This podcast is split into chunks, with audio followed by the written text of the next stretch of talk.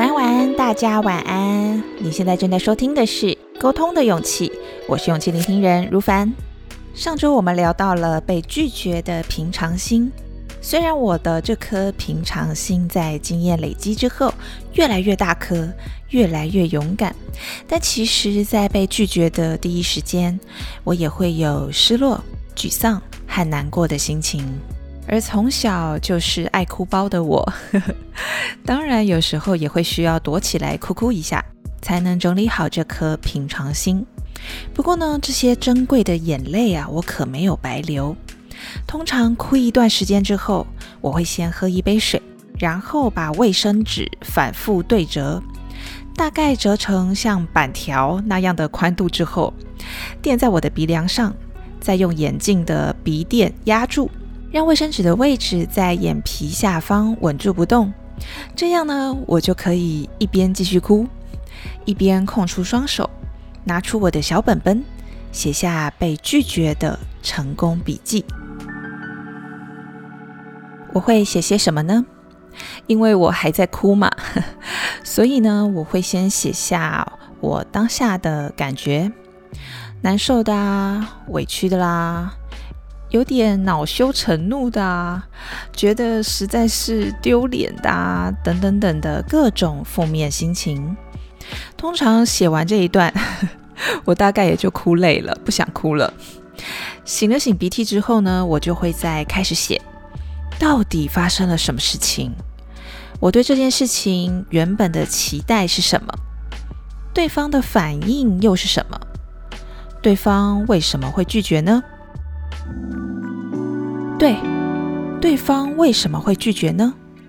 他的拒绝透露了什么资讯呢？有可能是我提出的想法、提供的服务、产品不符合他的需求吗？咦，那他的需求是什么呀？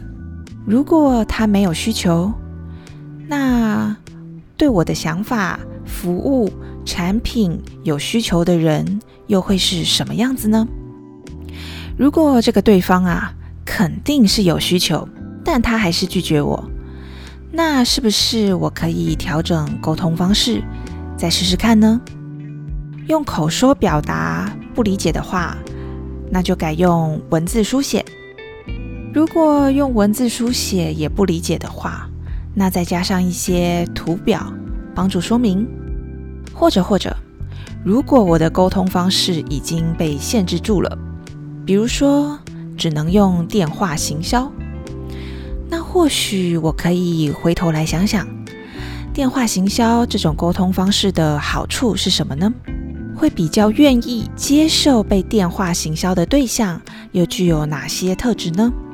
我又可以去哪里找到这些合适的对象呢？我发现，当我手脑并用，一边自问自答。一边写下这些左思右想的笔记，原本难过的情绪也逐渐被信心取代。拆解这些被拒绝的资讯，全都会成为我下一次沟通的助力。有需求就找方法，没需求就换对象。我不断练习这样的思考，随着这本笔记写得越来越厚，对，这代表我的被拒绝的经验值不断累积。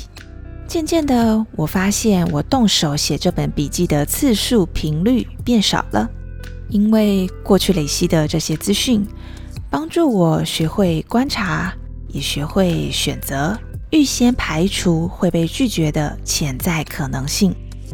和人沟通的这件事情也越来越有品质，越来越有效率了。今天就和大家分享这个小方法，就从今天开始。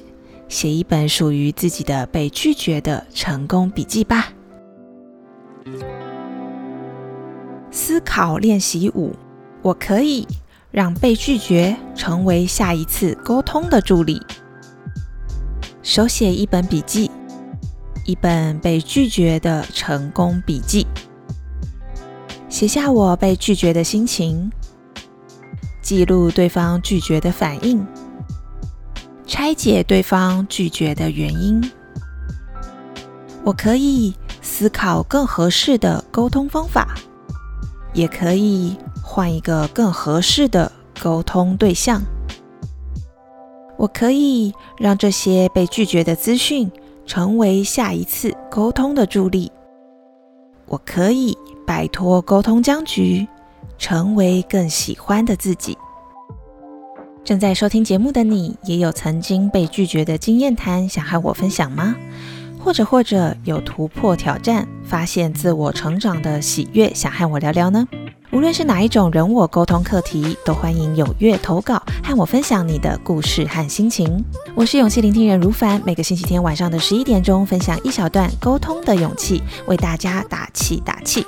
欢迎订阅追踪这一份勇气，让我在空中陪伴你。祝福大家迎接新的一周，拥有好心情。我们下周见喽，拜拜。